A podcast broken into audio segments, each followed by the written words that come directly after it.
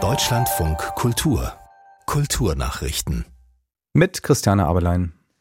Der israelische Filmemacher Yuval Abraham hatte bei der Berlinale eine Feuerpause im Gazakrieg gefordert und von Apartheid im Westjordanland gesprochen.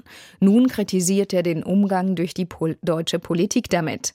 Abraham sagte dem britischen Guardian, dass er als Sohn von Holocaust-Überlebenden auf deutschem Boden als antisemitisch abgestempelt werde, sei nicht nur empörend, es bringe buchstäblich jüdisches Leben in Gefahr.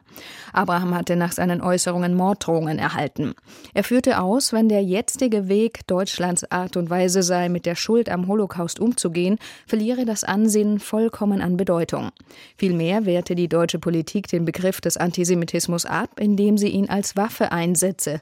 Als Waffe, um nicht nur Palästinenser zum Schweigen zu bringen, sondern auch Juden und Israelis, die der Besatzung der Palästinensergebiete kritisch gegenüberständen. Der Pianist Igor Levit erhält den mit 30.000 Euro dotierten Deutschen Nationalpreis. Levit sei seit vielen Jahren eine der wichtigsten Stimmen der Jüdinnen und Juden in Deutschland, erklärte der Juryvorsitzende Thomas Miro von der Deutschen Nationalstiftung in Hamburg. Außerdem wird das Drei-Religionen-Kita-Haus in Berlin geehrt. Die Begründung? Dieses interreligiöse Projekt schaffe mit einer jüdischen, einer muslimischen und einer christlichen Kita unter einem Dach eine Umgebung, in der das Zusammenwirken verschiedener Religionen und Kulturen schon von frühester Kindheit an als Normalität gelebt werde. Welche Auswirkungen hat der Einsatz von künstlicher Intelligenz auf Konzerthäuser? Mit dieser Frage beschäftigt sich die Konferenz The Art of Music Education, diesmal in Hamburg.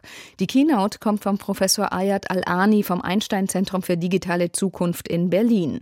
Er vermutet, dass sich die Rolle von Kulturinstitutionen mit der Digitalisierung stark verändert und diese im besten Fall als Begegnungsorte wichtiger werden, wie er hier im Deutschlandfunk Kultur schilderte. Das sind dann nicht mehr so Kulturtempel, die irgendwo isoliert stehen, sondern die sind integriert in eine urbane Landschaft. Und ich denke mir, das könnte durchaus interessant sein. Man sieht das ja auch schon bei den Entwicklungen, die heute stattfinden, also etwa in New York, wo man dann mehrere kleine Säle hat, wo man nicht nur Musik hört, sondern auch zum Beispiel zu einer Lesung gehen kann, wo ein Restaurant gleich auch vorhanden ist.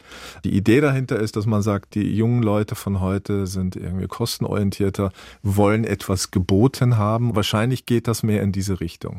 Der Digitalisierungsforscher Ayat Al-Ani. Eine neue Dokumentation des Norddeutschen Rundfunks veröffentlicht gesammelte Vorwürfe gegen österreichische Regisseure wegen Machtmissbrauchs. Die Macherinnen recherchierten mehr als drei Jahre lang und sprachen mit 200 Film- und Theaterschaffenden.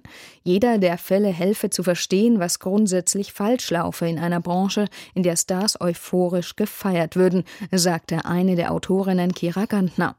Namentlich richten sich die Vorwürfe gegen den Theatermacher Paulus Manka und den Filmregisseur Julian Pölzler.